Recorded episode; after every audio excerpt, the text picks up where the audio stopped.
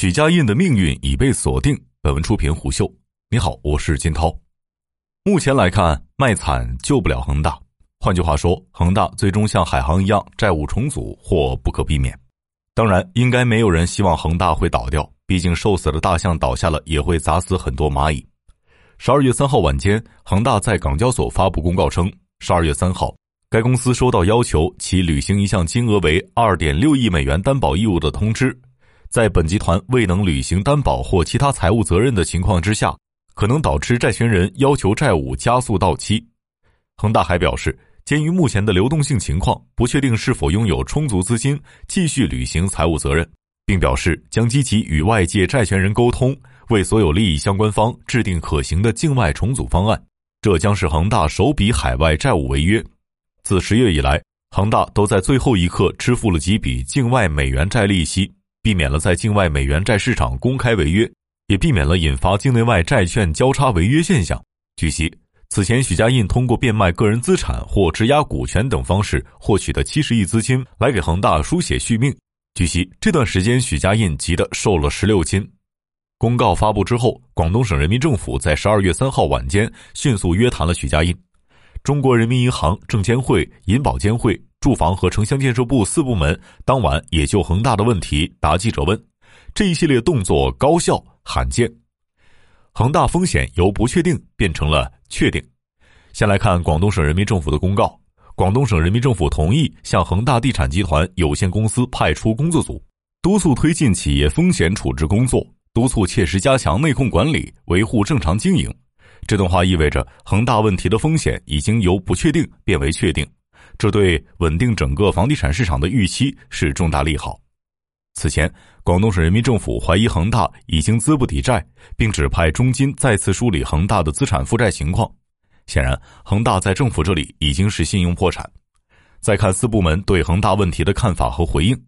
中国人民银行有关负责人表示，恒大集团出现的风险主要源于自身经营不善、盲目扩张。并且强调，短期个别房企出现风险不会影响中长期市场的正常融资功能。中国证监会相关负责人也说了同样的话，还强调恒大问题是市场经济中的个案现象。恒大集团全部债务中，金融债务占比约三分之一，结构比较分散，其金融投资数额很小。这与十月二十号中国人民银行行长易纲在二零二一年 G 三零国际银行业研讨会上的口径一致。总体上，恒大事件对金融行业的外溢性可控。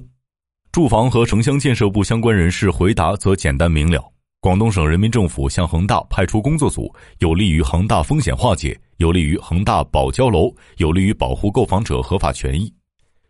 摩根士丹利在十一月中旬出炉的二零二二年度展望报告中显示，二零二一年快速去杠杆的阶段会接近尾声，政策接近拐点。明年的财政政策、货币政策总体的宏观政策更为宽松积极。果然，在这个地产行业严冬里，各部门在三号晚间在回应恒大问题的时候，释放了不少的利好信息，甚至可以说是久违了。中国人民银行相关负责人在三号晚接受答记者问的时候，也释放了利好消息，称近期境内房地产销售、购地、融资等行为已经逐步回归常态，一些中资房企开始回购境外债券。部分投资人也开始买入中资房企美元债券。证监会相关负责人还表示，下一步证监会将继续保持市场融资功能的有效发挥，支持房地产企业合理正常融资，促进资本市场和房地产市场平稳健康发展。此外，证监会有关部门负责人还表示，将支持优质房地产企业发行债券，资金用于出险企业项目的兼并收购。中国银保监会新闻发言人也表示。中国银保监会将认真贯彻国家的有关政策，在落实房地产金融审慎管理的前提之下，指导银行、保险机构做好对房地产和建筑业的金融服务。现阶段要根据各地不同情况，重点满足首套房、改善性住房按揭需求，合理发放房地产开发贷款、并购贷款，加大保障性租赁住房支持力度，促进房地产行业和市场平稳健康发展。这与此前一些业内人士的判断基本吻合，房地产行业紧绷期已经消逝，市场有必要纠正过紧的房地产信贷政策，料房地产信贷政策会边际调整放松。另一方面，违法违规的领域依然要严管，尤其是要防范个别房企经营风险蔓延到同行和金融行业。摩根士丹利中国首席经济学家邢自强在十一月二十三号跟媒体的交流沟通中就判断，接下来政策可能会积极的调整，跟时间赛跑，主动去防范这种传导效应。这里面我们认为可以采用的政策，除了已经进行的按揭额度的适度放开。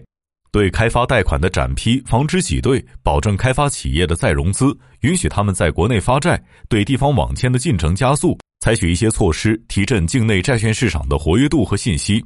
还有就是最近被诟病比较多的是关于售后资金监管程度，可能也就超越了一般的需要，可能部分造成了负反馈循环挤兑的风险。这一块也会及时采取一些措施。他认为，近期中资美元债的房地产债券市场。中国民营房地产企业的高收益债的违约概率预计高达百分之四十多，金融监管层显然要去应对。除了相关部门释放的利好消息，市场也给出了答案。据财联社十二月五号从金融管理部门和多家银行获悉，十一月房地产贷款投放在十月大幅回升的基础之上，继续保持环比、同比双升态势，初步预计同比多增约两千亿元。另外，据统计。十一月房地产企业境内债券发行金额四百七十一亿元，环比增长百分之八十四。随着恒大事件短期冲击的逐步明朗化，行业预期将进一步改善，金融机构对房地产企业的融资行为已经恢复至正常状态。邢自强判断，我国房地产市场不会出现硬着陆，毕竟房地产直接占到了中国 GDP 接近百分之十五左右。这个过程中，如果出现了房地产一些流动性危机、债务违约潮的传导，产生对开发商的挤兑，可能对经济的下行影响是比较大的。我们看到政府部门、金融监管层已经开始应对。他认为，在这个过程当中，部分地方政府和机构的一刀切，叠加媒体的广泛报道，造成了市场的恐慌心理，从而进入了一个恶性循环。毕竟，对房地产的调控，不管是三道红线，还是限制开发商的杠杆。再到集中度的考核，再到对地方政府的卖地卖房的预售款的监管等等，本意上这是想建立一些长效机制。但是从去年年底以来，部分的举措叠加在一块儿，被一些机构和地方一刀切的执行，缺乏过渡，它偏离了渐进式改革的初衷。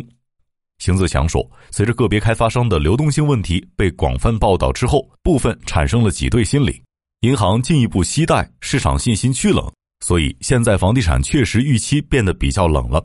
事实也在佐证了他的判断。自恒大危机发生以来，北京、天津、重庆、青岛等多城强化预售资金监管，其中石家庄的监管资金比例最高，调整为监管资金总额的百分之一百二。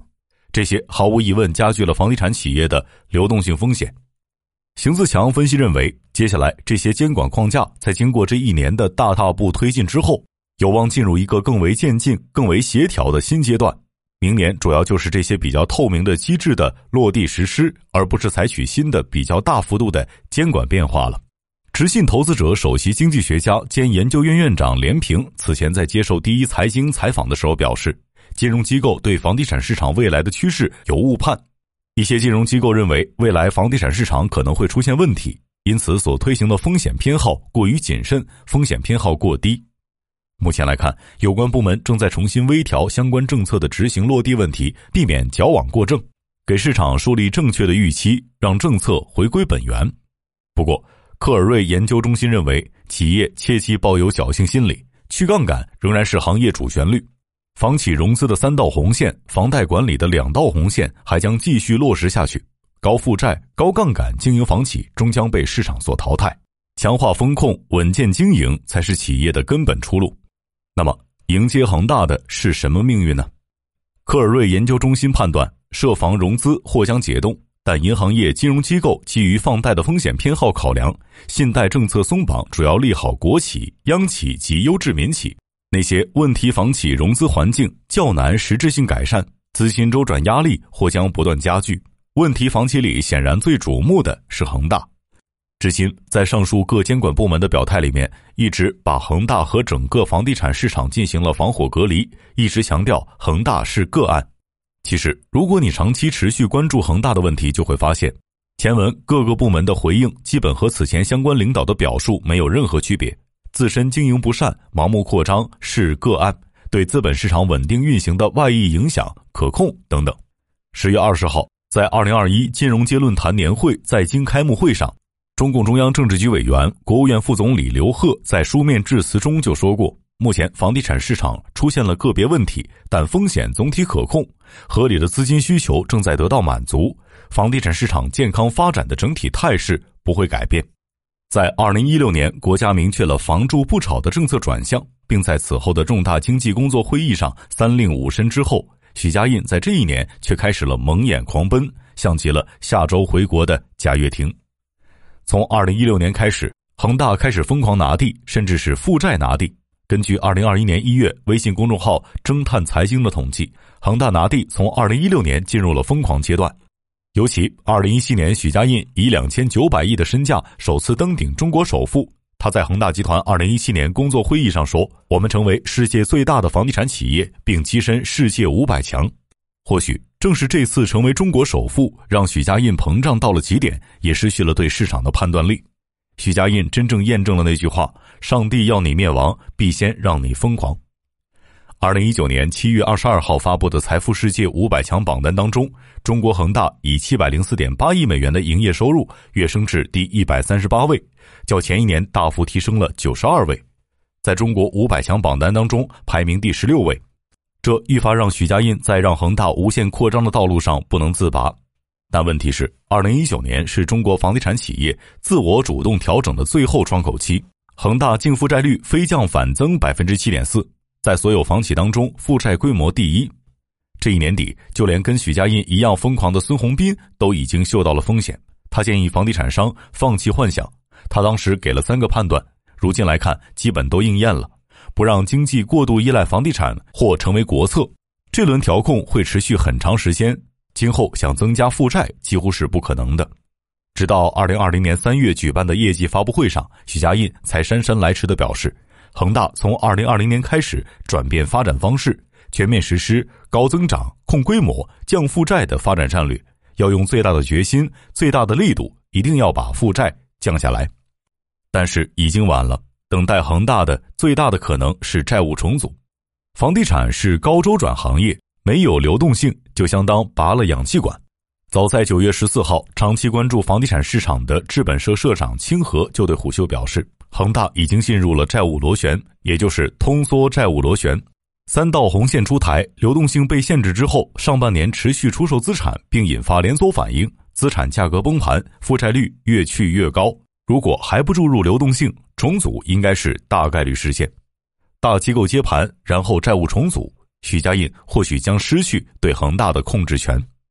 商业洞听是虎嗅推出的一档音频节目，精选虎嗅耐听的文章，分享有洞见的商业故事。我是金涛，下期见。